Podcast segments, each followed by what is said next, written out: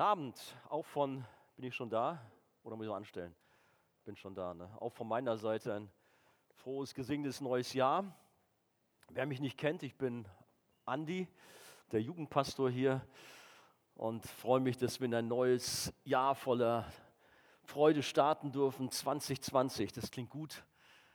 Äh, Im letzten Jahrhundert waren es so goldene Jahre und ein goldenes Jahrzehnt möge es doch diesmal auch so sein, besonders geistlich. Ich wünsche mir das, dass wir in 2020 schon mal so geistlich durchstarten, jeder persönlich für sich, aber auch wir als gesamte Jugendgruppe, einzelne Arbeitskreise, Hauskreise, dass wir neu die Gnade Gottes erleben. Ich weiß nicht, welche Erwartung du hast. Ich hoffe große. Sei nicht enttäuscht über das, was vielleicht gewesen ist, wo es vielleicht nicht so gelaufen ist, sondern guck nach vorne. Wir haben einen echt großen Gott, einen richtig tollen Gott.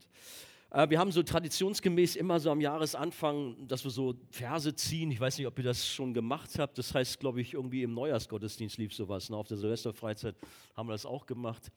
Vielleicht kann ich noch ein paar organisieren. Wenn du Lust drauf hast, kann ich dir auch noch sowas geben. Kannst einen Bibelvers ziehen. Für die Jugendgruppe haben wir das auch gemacht. Und ich lese mal uns den Vers vor aus Johannes 14. Eigentlich ist es der Vers 13. Aber ich dachte, um den Zusammenhang so ein bisschen noch besser zusammenzukriegen, nehmen wir noch den, Vorder-, den, Vers davor und den Vers danach auch noch dazu. Johannes 14, 12 bis 14.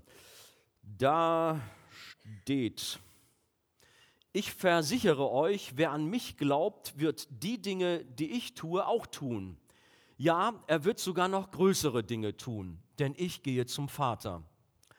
Und alles, worum ihr dann in meinem Namen bittet, werde ich tun damit durch den Sohn die Herrlichkeit des Vaters offenbart wird. Wenn ihr mich in meinem Namen um etwas bitten werdet, werde ich es tun. Das ist doch ein kerniges Wort, um damit in ein neues Jahr reinzugehen, oder? Das macht Mut, um zu beten oder auch zu wissen, Gott erhört Gebet. Ich habe das überschrieben, Gott erhört Gebet. Wir werden eingeladen zu beten und bekommen gleichzeitig die Zusage, dass unser Gebet Erhörung findet. Und das muss uns aufbauen. Ich weiß nicht, was du für eine Last mit dir ins neue Jahr rübergenommen hast und wo du manche Gebetsanliegen mit dir rumschleppst. Bete, bring sie zum Herrn, bring sie ans Kreuz und erwarte Großes. Und wie, wie gesagt, diese Verse, die helfen uns dabei, auch unser Gebet zum Herrn zu bringen. Text ermutigt, fordert uns auf zu beten. Wobei, muss ich auch sagen, ich werde daher noch darauf eingehen, dieser Text auch bisweilen etwas falsch verstanden wird indem man ihn ein bisschen aus dem Zusammenhang herausreißt und dann manche Enttäuschung auch bleibt und manche Frustration und Unverständnis. Deswegen ist es immer wichtig, unsere biblischen Texte ähm, zu untersuchen mit den Fragen, wer hat es eigentlich gesagt oder wem wurde es gesagt, was bedeutet dieser Text im ursprünglichen Zusammenhang und natürlich auch, was sagt der Text uns heute, heute hier in der Archejugend. Punkt 1, es ist eine große Ermutigung. Schauen wir uns nochmal den Kontext an. Jesus redet mit seinen Jüngern, nachdem sie das Passafest gefeiert haben. Wir befinden uns hier am Vorabend der Kreuzigung und Jesus will mit diesen eindrucksvollen Worten seinen Jüngern, seinen Schülern, seinen Freunden echt Mut machen, will sie trösten, will sie stärken auf die bevorstehenden schweren Stunden und Tage, damit sie die durchstehen. Er weiß, da kommt echt eine harte Zeit für meine Jungs hier. Und so kann man sagen, ist das gesamte Kapitel 14, wenn ihr die Bibeln aufgeschlagen habt und vor euch auf dem Schoß habt, seht ihr das. Das ganze Kapitel 14 ist voller starker seelsorgerlicher Zusprüche und Ermutigungen an die Jünger. Und damit ja auch an uns. Wir sind Jünger, wir sind Nachfolger im 21. Jahrhundert. Jesus beginnt, wenn man ins 14. Äh, Kapitel reinguckt, Vers 1, lasst euch durch nichts in eurem Glauben erschüttern. Manchmal will man mutlos werden, wenn man manche Berichte hört und äh, manches vielleicht nicht so einfach ist in deinem Leben oder auch global auf der Welt. Jetzt ist da also im, im äh, Irak da jemand abgeknallt worden. Jetzt gibt es vielleicht einen Krieg oder nicht oder wie ist das alles und wie ist die politische Lage überhaupt?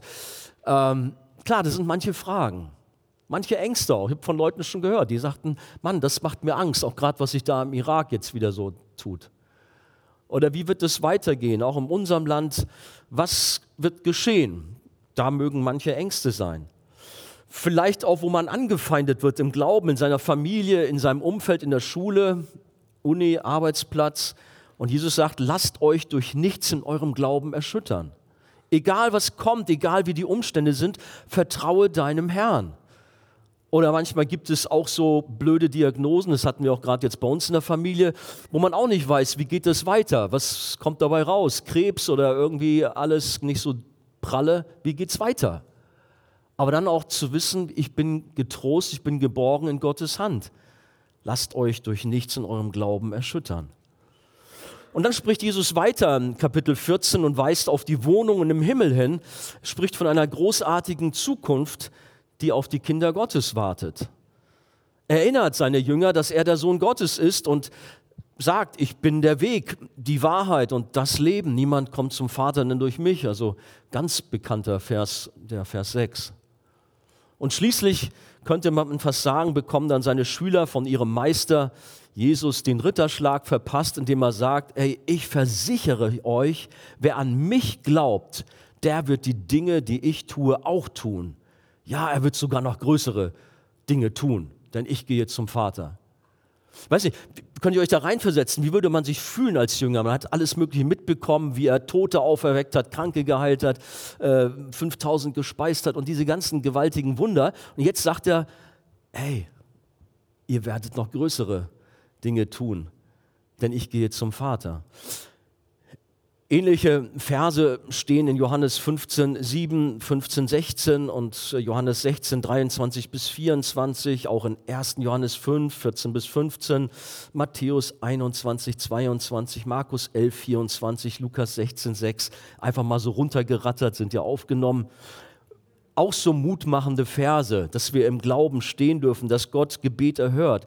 Absoluter Hammer. Mann, auf so eine Verse, da mag man sich doch draufstellen.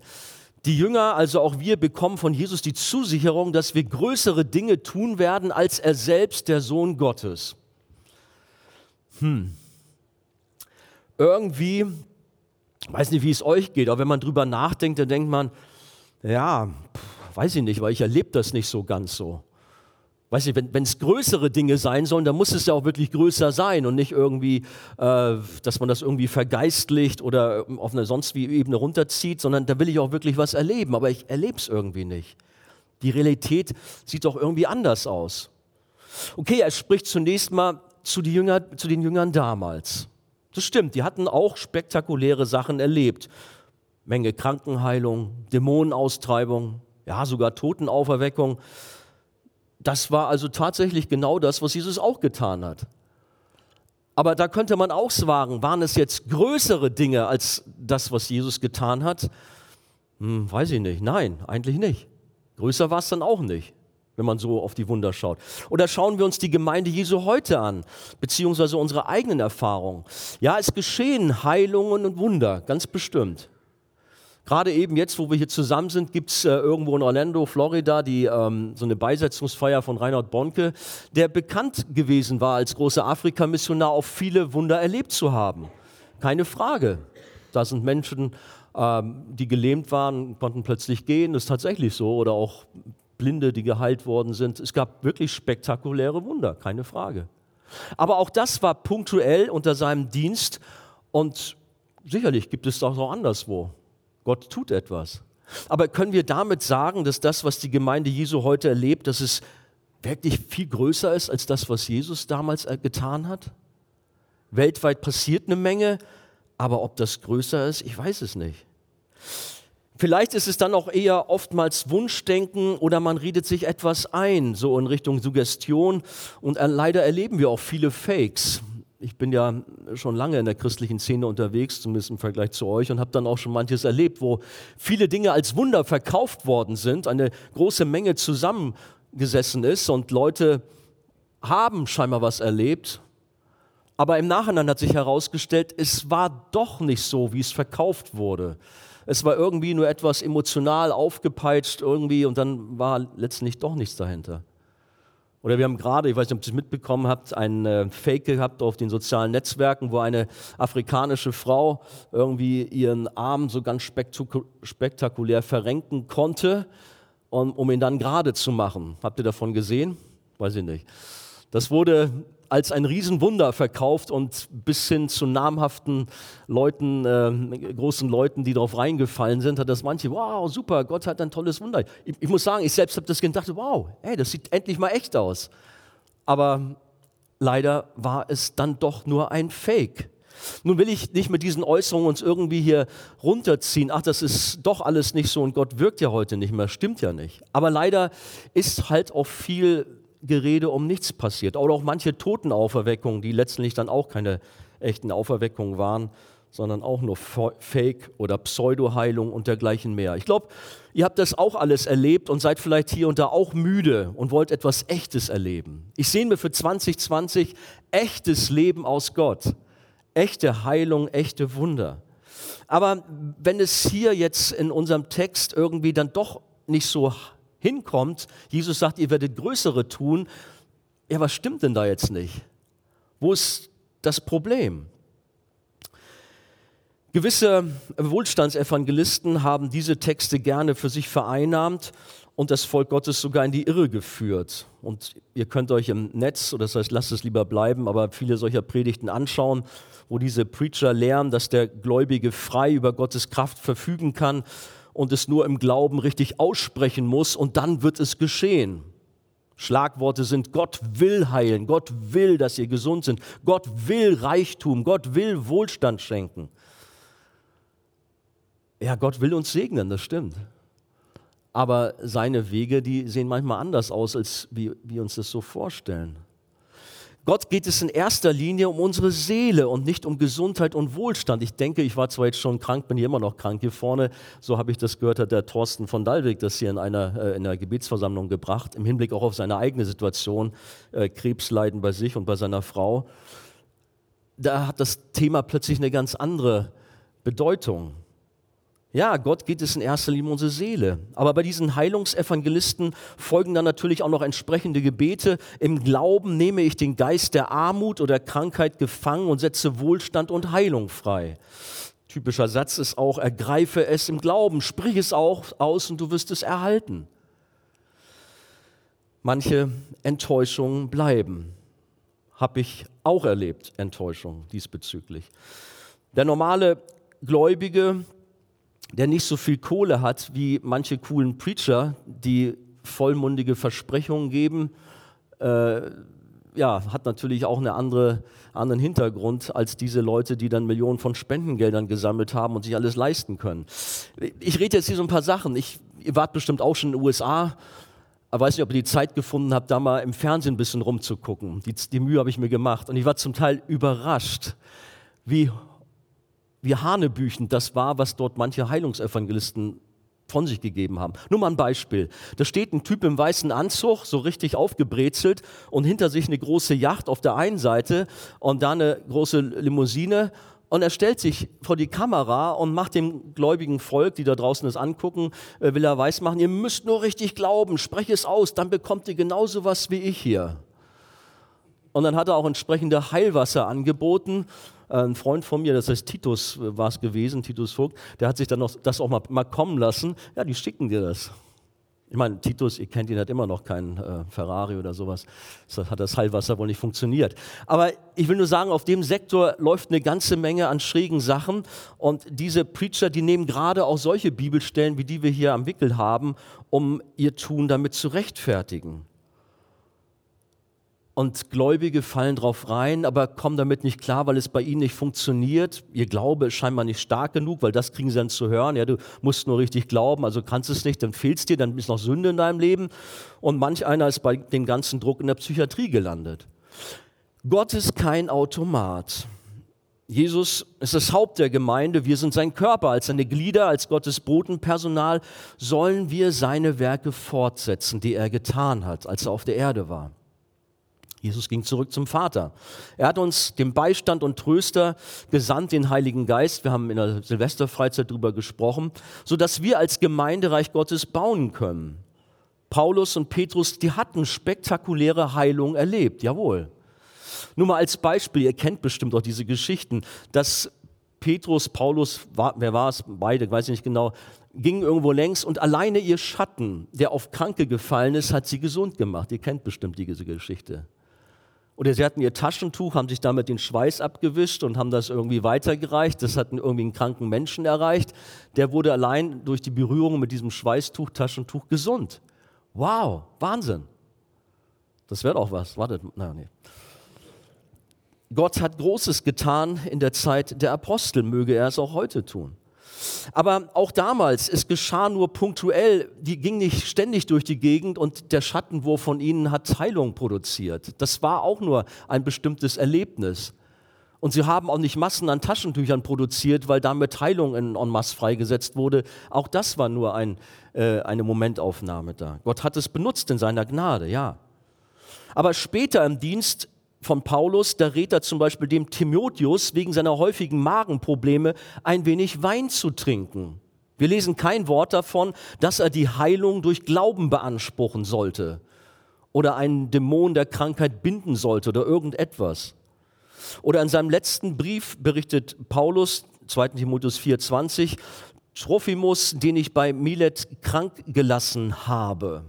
Ja, was ist denn das? Wie? Bist auf Missionsreise und lässt einen deiner Leute, lässt du krank zurück. Warum hat der vollmächtige Apostel ihn nicht geheilt? Reichte seine Kraft nicht aus? Hat er keine Vollmacht gehabt? Oder warum forderte Paulus niemals die Befreiung aus dem Gefängnis? Er war ja oft im Knast. Hey Mann, das ist doch ein Apostel gewesen. Als freier Mann hätte er doch viel mehr wirken können. Was war da los? Manchmal tat Gott spektakuläre Wunder, um sein Wort zu bestätigen und bisweilen tut er es auch heute. Aber wir leben nicht in einer Zeit, in der Wunder so alltäglich sind wie in den Tagen von Jesus und der Urgemeinde. Die größeren Werke, die Jesus versprochen hat, können sich also nicht auf größere Wunder und Heilungen beziehen, als er selbst getan hat.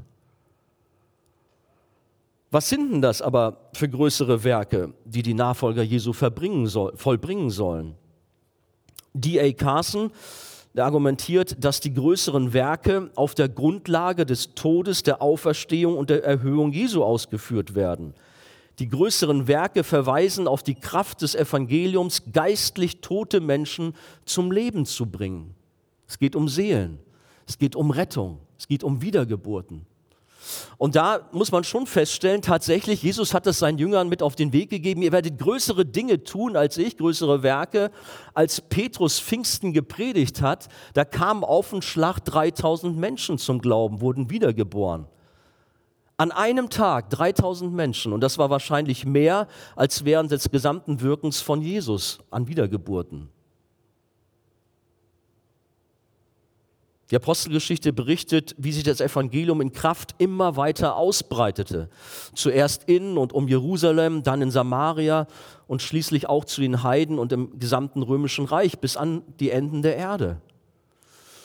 Es gibt einen Theologen namens J.C. Riley, der hat kurz, kurz und bündig bemerkt, es gibt kein größeres Wunder als die Bekehrung einer Seele auf der Silvesterfreizeit haben wir im Grunde schon davon gesprochen, oder Leon war es, über das Thema Wiedergeburt, dass es oft so ein bisschen unter den Tisch fällt. Ja, wir freuen uns, dass wir gerettet sind, aber das Spektakuläre, das Große meinen wir, das sind immer irgendwie besondere Heilungen, irgendwelche besonderen Wunder. Nein, das, ja, ist auch, aber das größte Wunder ist die Wiedergeburt. Und das sollten wir wirklich zu schätzen wissen. So wie der Herr uns benutzt, um die frohe Botschaft von Christi Tod und Auferstehung zu verbreiten, tun wir die Werke, die er getan hat und noch größere Werke in dem Sinne, dass der neue Bund besser ist als der alte, steht im Hebräer 8, Vers 6. Und unsere Werke sind insgesamt tatsächlich zahlreicher und haben eine geografisch größere Reichweite, als Jesus in drei Jahren dort nur in einem kleinen der Welt wirken konnte. Und wir haben viele erweckliche Geschichten, von denen wir berichten können. Vielleicht jetzt nicht so aktuell in unseren Tagen, wir sehen uns danach, aber guckt mal so ein bisschen in die Kirchengeschichte rein.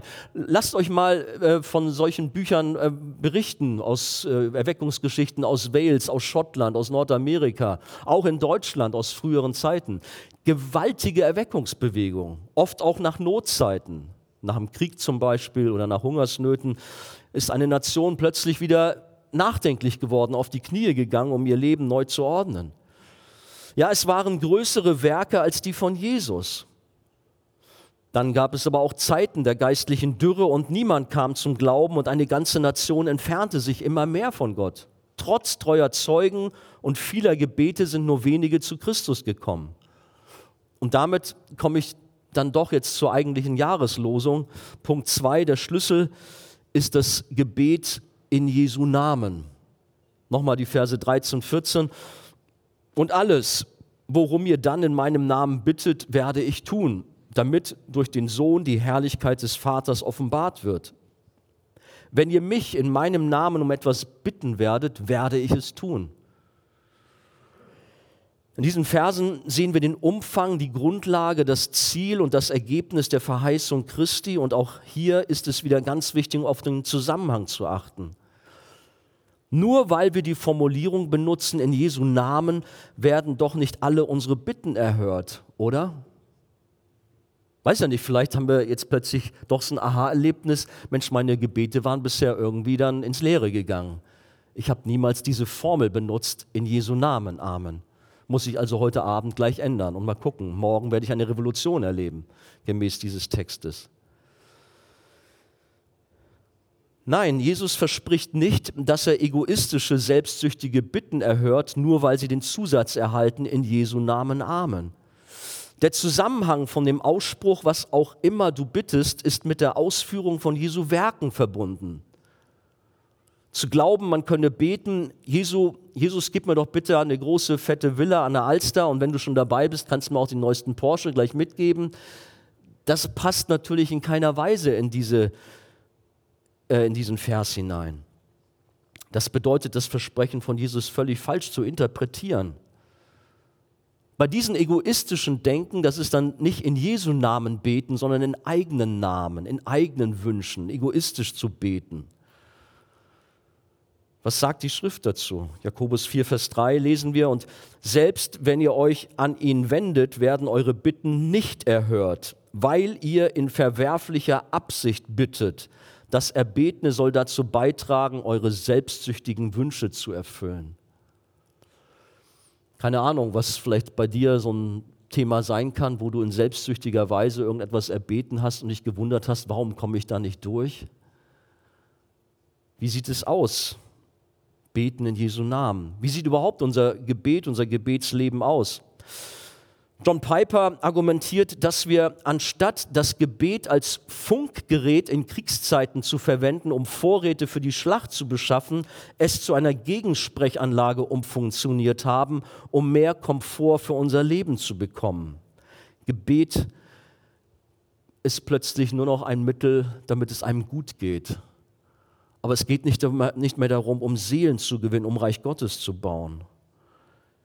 Mein Gebet ist kein Mittel, Gott dazu zu bringen, uns zu geben, was wir wollen, damit unser Leben angenehmer wird, sondern es ist das Mittel, mit dem wir Gott bitten sollen, sein Reich zu bauen und seinen Willen auf Erden zu tun, so wie er auch im Himmel geschieht. Deshalb müssen wir uns im Gebet dem Willen Gottes unterwerfen und den bitten, seinen Willen durch uns und durch sein Volk zu verwirklichen. Aber die Schwierigkeit ist, wie bestimmen wir, was Gottes Wille ist, damit wir in Übereinstimmung mit ihm beten. Das ist so wieder so ein bisschen die Thematik auch von der Silvesterfreizeit. Ja, wie erkenne ich den Willen Gottes? Wie leitet mich der Heilige Geist? Woran merke ich das? Habe ich ein Bauchgefühl oder äh, kommt ein Engel plötzlich zu mir und rüttelt mich wach und gibt mir dann eine goldene Rolle, die ich aufmachen muss und finde da Instruktionen drin? Wie funktioniert das? Sein Wille ist nicht immer offensichtlich. Gott erhörte nicht Moses Gebet, nach Kanaan einzureisen. 5. Mose 3, Verse 23 bis 27. Der hatte darum gebeten, er wollte auch ins gelobte Land, aber durfte nicht. Dabei hätte Mose doch argumentieren können, dass das Volk seine Führung doch brauchte, nachdem es das Land betreten hatte. Oder denken wir an Paulus. Er betete um Erleichterung von seinem sogenannten Pfahl im Fleisch. Das war irgendwie ein Krankheitsleiden, das dämonisch verursacht war und seinen Dienst behinderte.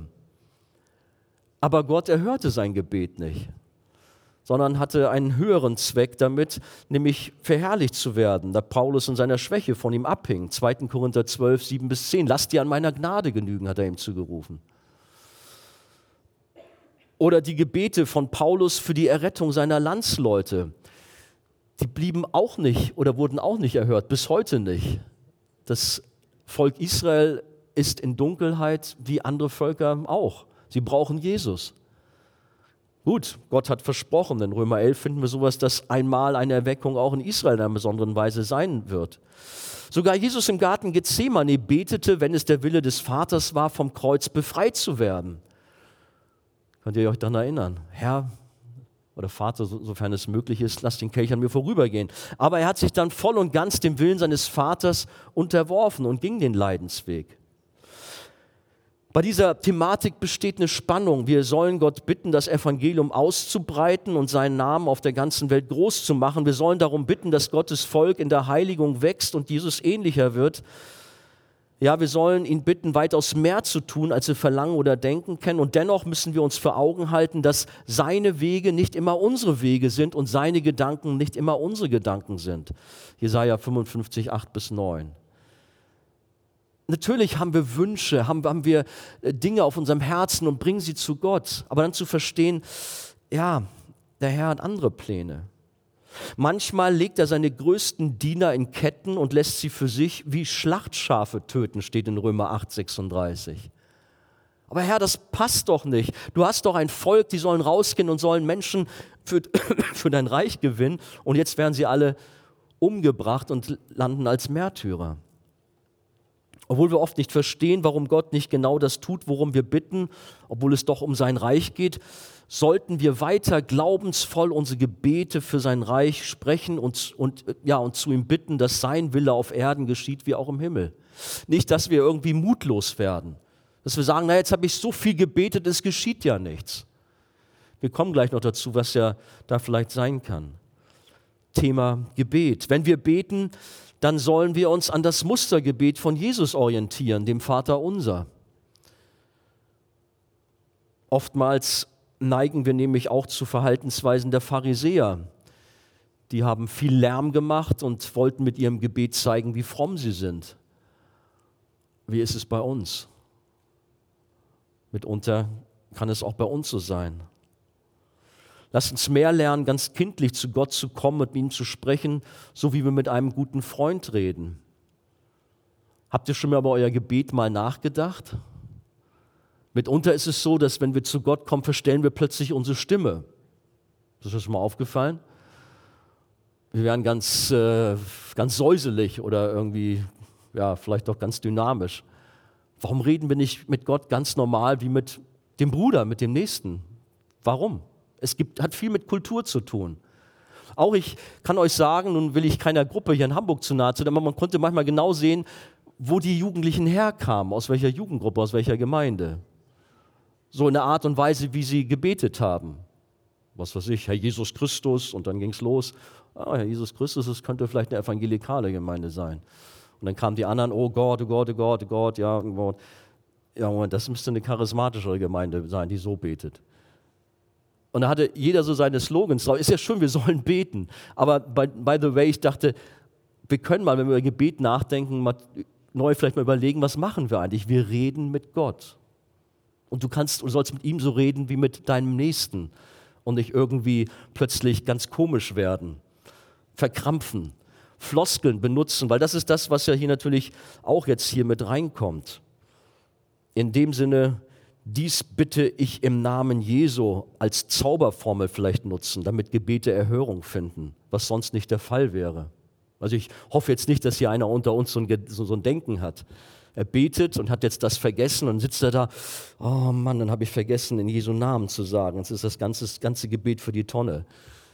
Nein, Die Formel im Namen Jesu ist absolut kein Muss, wie wir auch aus dem Alltag der Jünger sehen. Aber natürlich kann man auch gerne seine Gebete mal mit dem Zusatz in Jesu Namen beenden, solange man sich auch bewusst ist, was das bedeutet. Entscheidend ist, was wir in unserem Herzen haben, wenn wir beten. Da kannst du Floskel nehmen, was du willst. Dein Herz ist entscheidend.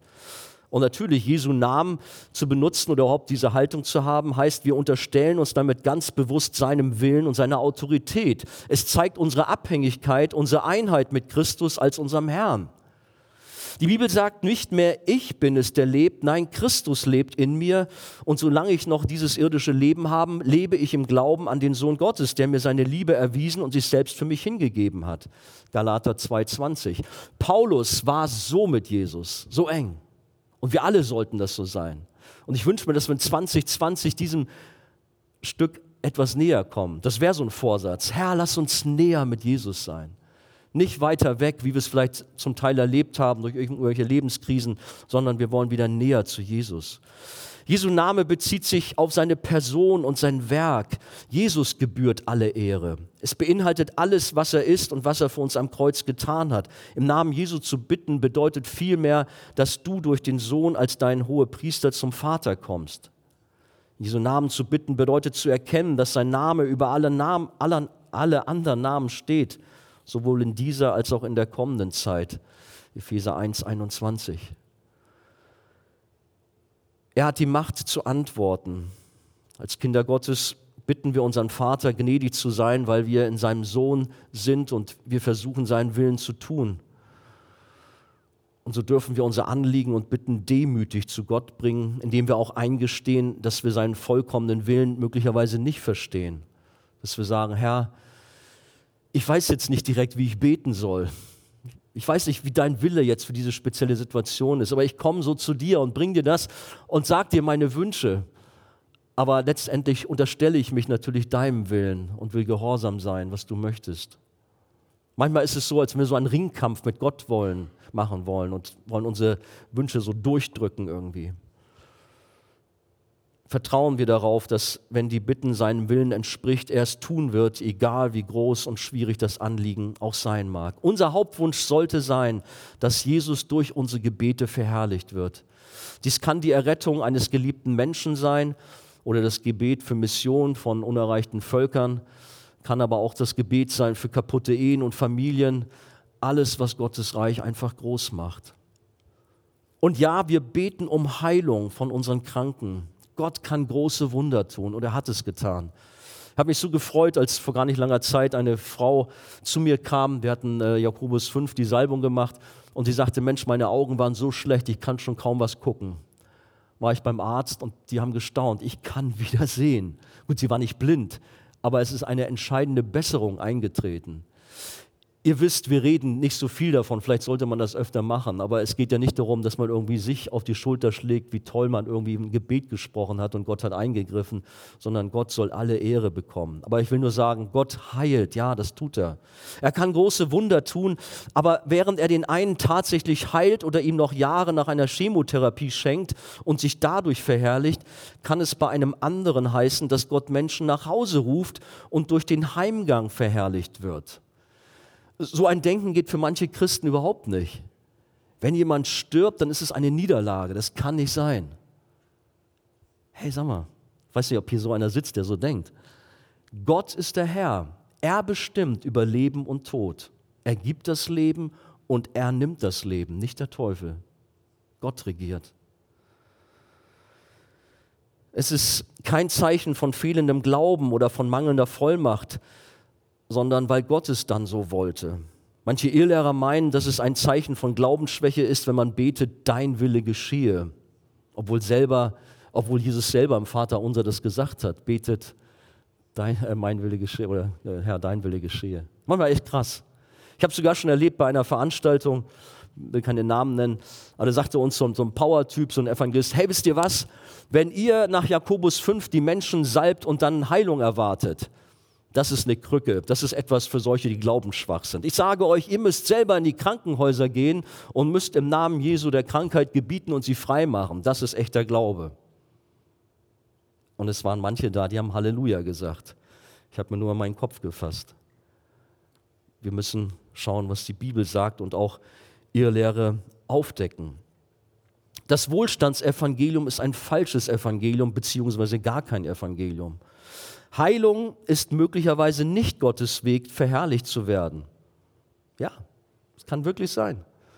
Was will Gott im Herzen dieser Person tun? Vielleicht liegt die Krankheit darin, den Kranken und seine Angehörigen dadurch näher zu Jesus zu bringen. Gott kann verherrlicht werden, indem man den Kranken lehrt, ihm durch körperliche Schwäche zu vertrauen und sich voller Vertrauen in Gottes Arme fallen zu lassen. Und so kann durch die Freude des Menschen an Christus kann, und so kann durch die Freude des Menschen an Christus kann Jesus verherrlicht werden, wenn er stirbt. Und das ist keine Niederlage. Oft erlebt, wenn wirklich gläubige Menschen in Jesus zur Ruhe kommen, auf dem Sterbelager sind. Was für ein Segen ist das im Krankenhaus in, in, äh, für die umgebenden Leute? Das Ergebnis unseres Betens sollte sein, dass Jesus es tut. Ja, er, er erhört unser Gebet. Er ist Gott. Er hat die Macht, alles zu beantworten, worum wir bitten. Aber das ist letztendlich von diesem Bibelvers der schwierige Punkt, weil viele unserer Gebete zwar Gottes Reich und Herrlichkeit scheinbar fördern, aber dennoch hat Jesus sie nicht erhört. Jetzt seid mal ehrlich zu euch selber. Wir haben für die Heilung christlicher Ehen gebetet, aber sie sind geschieden worden. Wir haben für die Rettung geliebter Menschen gebetet, aber sie sind ungläubig gestorben. Viele christliche Eltern haben für ihre verlorenen Kinder gebetet oder christliche Kinder für ihre ungläubigen Eltern, aber sie sind nicht zu Christus umgekehrt und es gab keine Versöhnung untereinander und mit Gott. Ich kenne viele Geschichten von Missionaren, die treu ihren Dienst getan haben und sich für ihre Arbeit, für ihr Land eingesetzt haben, dass das Evangelium da den Menschen Einzug hält. Aber selbst nach jahrzehntelangem Dienst war nicht viel passiert. Und die Menschen lebten dennoch in ihren heidnischen Kulten. Es ist zu ihren Lebzeiten leider nichts geschehen. Und wir könnten diese Liste beliebig weiterführen. Jetzt könnte man denken, sag mal, Andi, was machst du eigentlich hier? Du hast anfangs gesagt, wow, was für ein Bibelvers und welche Ermutigung zum Thema Gebet. Und jetzt kommen so Nuancen rein, wo man denkt, ja, Menschenskinder, dann brauche ich ja gar nicht mehr beten. Da passiert ja doch scheinbar nichts und irgendwie ist das alles so schwierig. Wie gehen wir mit diesen scheinbaren Widersprüchen um? Das erste, Gottes verborgener Wille steht über seinen offenbarten Willen. Wie können wir also die scheinbare Verheißung Jesu, das Gebet in seinem Namen Erhörung finden, mit der Tatsache in Einklang bringen, dass viele, viele solcher Gebete unbeantwortet bleiben oder anders beantwortet werden? Genau das, genau das ist nämlich der Punkt. Gott antwortet und hört auf unsere Bitten, aber er hat seinen großen übergeordneten Plan und verborgenen Willen, dem wir uns beugen müssen. Es ist wahr, Gott wünscht sich, dass alle Menschen von ihren Sünden umkehren und gerettet werden. So steht es im 1. Timotheus 2,4. Aber an anderer Stelle lesen wir, dass das Heil eben nicht allen versprochen oder verordnet ist. So steht es in Apostelgeschichte 13, 48 und auch an anderen Stellen. Gott wünscht sich, dass wir ihn alle durch heiliges Leben verherrlichen aber er lässt auch Sünde zu und wird durch sein gerechtes Urteil über Sünder verherrlicht, die nicht umkehren. Deshalb sollten wir beten, so gut wir wissen, gemäß seinem offenbarten Willen, während wir uns gleichzeitig der Tatsache unterwerfen, dass wir seinen verborgenen Willen nicht kennen. Das Zweite, Gott hat seinen eigenen Zeitplan. Auf der anderen Seite wissen wir nicht, wann Gott eingreift und hilft. Gott kann verherrlicht werden, wenn wir jahrelang treu auf ihn warten, um Antworten auf unsere Gebete zu erhalten. Er kann verherrlicht werden, wenn er zu einem fern, fernen Zeitpunkt antwortet, sogar aus Gründen, die wir im Moment nicht ergründen können.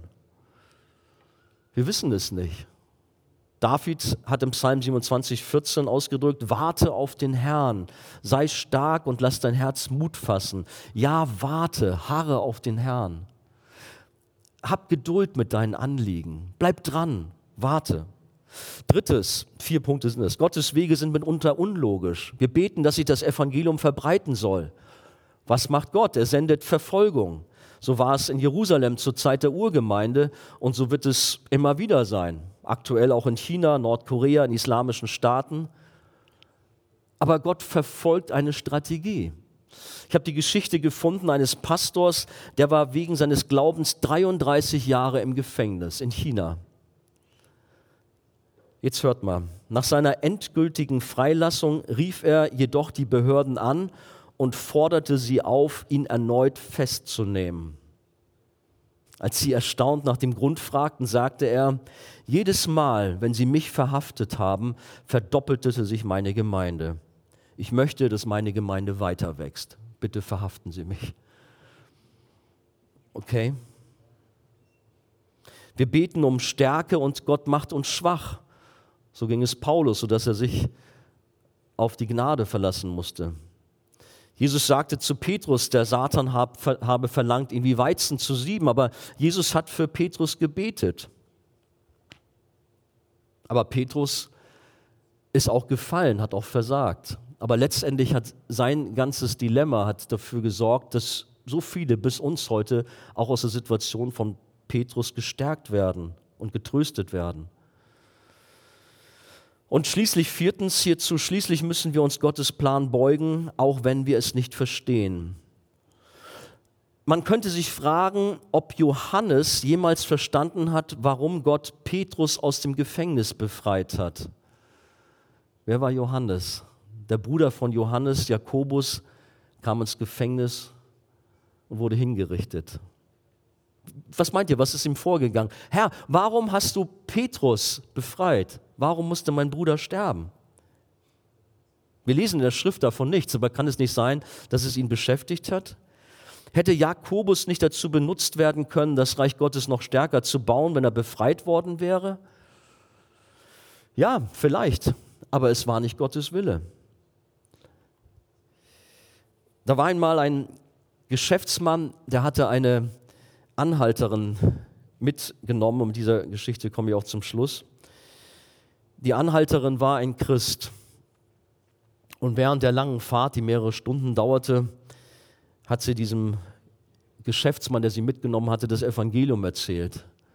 Hat nichts ausgelassen, war nicht schüchtern, sondern hat ihm volle Breitseite gegeben, das ganze volle Programm, das ganze Evangelium. Und tatsächlich, es geschah das Wunder. Dieser Geschäftsmann gab sein Leben Jesus. Er vertraute Jesus Christus sein Leben als Herr und Retter an. Und er war voller Freude. Er gab der Anhalterin seine Visitenkarte und sagte, oh Mann, vielen Dank für diese tolle Fahrt, für das neue Leben aus Gott, was ich durch Ihre Hilfe bekommen habe. Und ähm, wenn Sie doch mal in Chicago sind, kommen Sie mal vorbei und besuchen Sie mich. Es vergingen mehrere Jahre, bis die Anhalterin in Chicago war. Sie besuchte das Büro jenes Geschäftsmannes und fragte nach ihm und reichte einer Frau die Karte, die Visitenkarte und fragte, ob dieser Mann anwesend war. Es war die Ehefrau des Geschäftsmannes, die letztlich zusammenbrach und weinte, als sie Näheres über die Geschichte der Anhalterin erfuhr. Diese Frau hatte jahrelang für ihren Mann gebetet, verzweifelt und nichts geschah. Ihr Mann war ein schlimmer Sünder, hat sich furchtbar verhalten ihr gegenüber. Nichts ist geschehen. Aber jetzt hört sie, dass er gerettet wurde. Der Hammer ist übrigens, so kann man diese Geschichte lesen, dass er von dieser Reise niemals mehr nach Hause gekommen ist. Er wurde bei einem Autounfall getötet, nachdem er diese Anhalterin abgesetzt hatte. Eine dramatische Geschichte, die sicherlich wirklich speziell und ganz besonders ist. Aber dennoch darf sie uns aufzeigen, dass wir nicht frustriert sein sollen, nicht enttäuscht sein sollen, nicht mit Gott hadern aufgrund unserer Umstände und denken, Mann, bin ich ein Stiefkind, hat Gott mich vergessen, sondern dass wir auch Gott vertrauen dürfen, dass er seinen Plan mit uns hat. Wir dienen dem Herrn und wir beten zu unserem Gott Vater, Sohn und Heiliger Geist und dürfen Großes erwarten. Wir dürfen noch größere Werke vollbringen, als unser Herr und Retter sie getan hat. Und ich lade uns ein, auch gerade in diesem neuen Jahr 2020, in unserem Gebet noch zuzulegen, noch stärker zu Gott zu kommen, im Vertrauen, dass er Großes tut und dass er in unserem Umfeld Menschen rettet und große Dinge tut. Ich darf bitten, dass unser Lobpreisteam kommt. Lasst uns unseren Herrn anbeten, ihn preisen, ihm alle Ehre geben.